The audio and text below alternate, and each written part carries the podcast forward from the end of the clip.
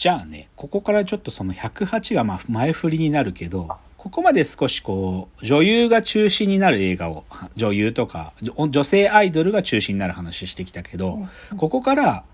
ちょっと若手俳優物語というか、まあ要は、イケメンたちが出るアイドル映画の話をしますと。で、やっぱりね、でもさっきの頑張っていきましょいが起源だって言ったけど、そこから派生して生まれた、ウォーターボーイズ。これは多分ね、これの成功によって、そっから先の2000年以降の、こういうイケメンを出したりとか、まあ、アイドル映画的な作り、まあ、作劇をする映画っていうのは、まあ、ウォーターボーイズの成功によって、その後、より加速したっていうのは事実なんですよ。うんウォーターボーイズ見たことあります？あります。あ、ありますか？はい。まあ、あれもさ、まさしくその、シンクロ部なんていうさ、まあ、実、まあ実際に、あの、埼玉の川越高校、それこそ深さん地元じゃない？そうです、そうです。そうだよね。だあの、川越高校の、その、しん水泳部がやってたシンクロっていうのを題材にして作ったものだけど、うんでもこれなんかさ、本当に妻夫木聡とか玉木宏の本当に、まあデビューに近い作品だけどさ、うん彼らがその、イケメンが裸で踊ってさ、踊って裸で泳いでさ、っていう。で、作りももうベタだよね。なんていうか、妻夫木くんが恋をするヒロインで平山綾がいたりとかさ、で、その、シンクロ部の顧問の先生が真鍋香織が若い先生でいて、でもちょっとそのシンクロ部の活動に文句を言う先生で杉本哲太がいたりとか。だけど、そのシンクロ、すげえ押し、もう伝説的に教えてくれる竹中直人っていう変な先生、い訳ありの変な先生が出てきて、とか、その、ウォーターボーイズの活動を応援してくれるゲイバーのママの江本明が出てくるみたいな。もう、話すだけで映画が大体どういうは内容かなって一瞬でわかるこの感じ。なんか、ダメダメ学生たちが、シンクロ部で文化祭でみんなのヒーローになってくっていう物語のさ、本当に、で、最初は反目してた他の水泳部の連中がだんだんと協力してって、部、チームがどんどん大きくなってって、みんなでシンクロやろうぜってなってくっていうさ、もう、なんか細かいディテールを喋らなくても、この映画ってこういう流れだろうなって一瞬でわかるよね。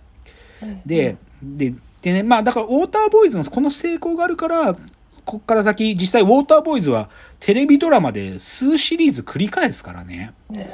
っていう成功もあるし、あとはこの矢口忍監督の、これの女の子版のスイングガールズなんていうさ、もあう、もう、あの、あいつ、あの子だよね。う上野樹里さんか。はい上野樹里さんがサックス吹いて、うんジャズバンドを東北の女の子たちがやるみたいなさ、はいもうこの設定聞くだけでどういう話かわかるよね。っていうのが、まあ、若手俳優と、まあそうだね。やっぱりその、この形は一つの形なんですよ。けどね、僕はこのね、若手俳優をフィーチャーするアイドル映画ってね、結構危険な作品多いってことをちょっと言いたい。で、はい、そう、危険ってまあ失敗作っていうか、で、このちょっとウォーターボーイズの一つの角度って部活ものでもあるんだけど、僕はね、文化祭ものとも呼んでるんですよ。要おは、ーその部活の活動の集大成が何のために行われるかっていうと、その試合とか大会じゃなくて、文化祭。文化祭で全校の前でやるぜっていうさ、そういう文化祭ものって結構あるのね。で、はい文化祭ものって定義すると、ちょっと違う角度も現れてきて、バンドものっていうのもあるのよ。つまり、文化祭と同じように、まあだから、バンドをみんなでやろうぜっつってう、ん最初ヘタッピーなんだけど、だんだんやってって、で、みんなの前でやるときにすげえ演奏するみたいな。で、この文化祭ものとかバンドものって含めると、危険な作品がチラチラ見え出すんだけど、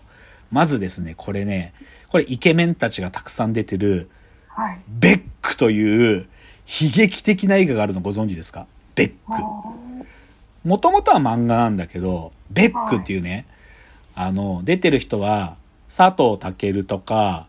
あの、桐谷健太くんとか、ああとはあれだな、あのー、綾香の旦那の人。なんか小説書いたりする人。名前忘れちゃった。まあでもイケメンの人。あ、はい。で、で、このベックっていうのはバンドの話なんだよ、バンドの。だけど、このベックの恐ろしいところはどこにあるかっつうとね、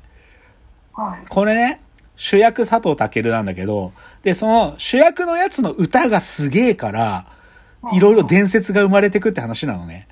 なんだけど、その歌のシーン、このベックの中で、なぜか歌のシーンね、佐藤健の歌が聞こえなくなる演出するの。その、な要は、すごい歌が、き歌ってるっていう、そのリアクションだけで表現するっていう、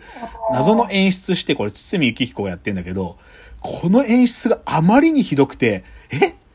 一体佐藤健の歌はどんくらいすげえんだよって 見てる人が突っ込み入れたくなりまくる、そういうやつが、このベック。で、だけどイケメンたちが出てて、桐谷健太とかラップうまいから多少聞けるんだけど、本当の肝心の佐藤健の歌が一個も聞けないっていう。だけどその歌によって、観客たちがも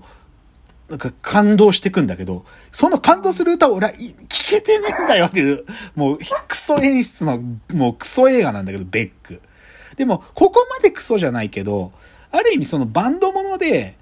1個目は成功したやつは7ね、7。うんあ。中島美嘉のおかげで成功しただけだけど、でも実は NANA とかもさ、あの、 NANA のメンバーの他のやつら、要はイケメンじゃん。あ。なんか、成宮くんとかさ、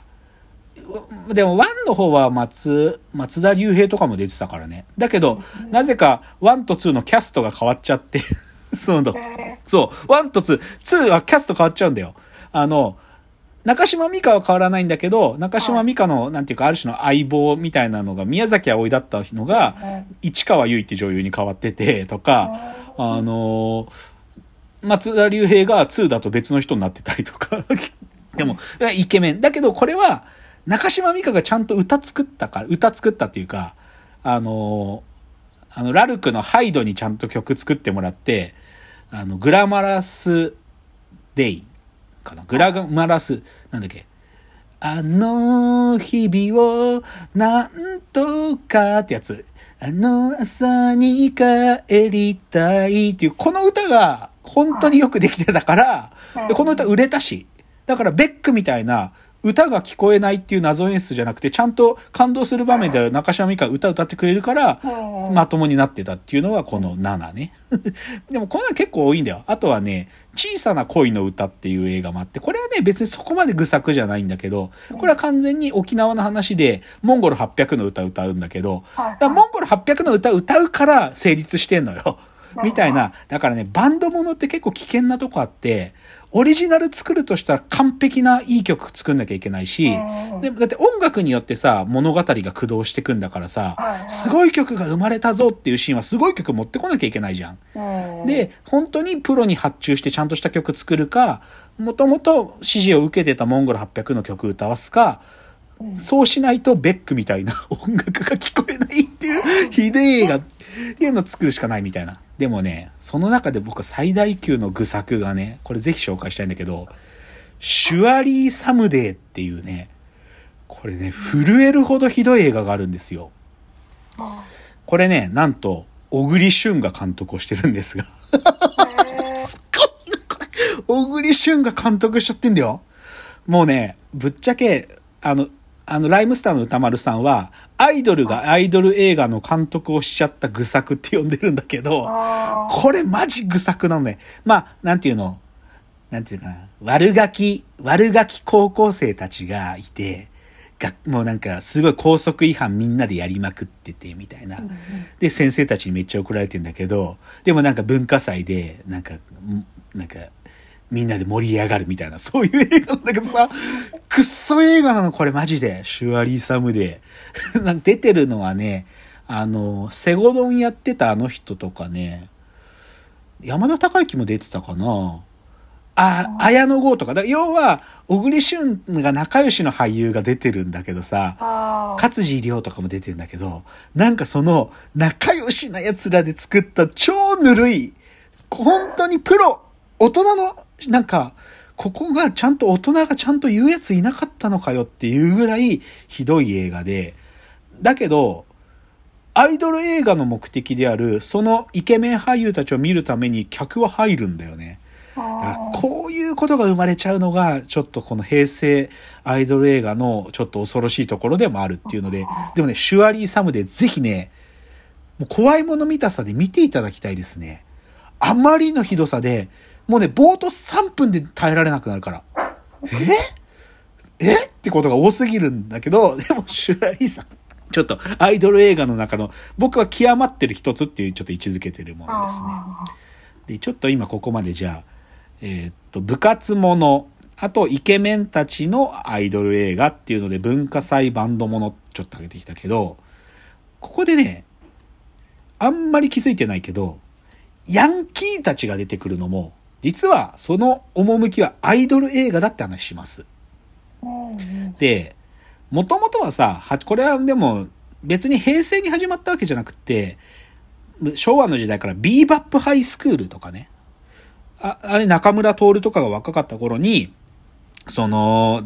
変な制服着て、こう喧嘩するみたいなのは昔からあるんだよ。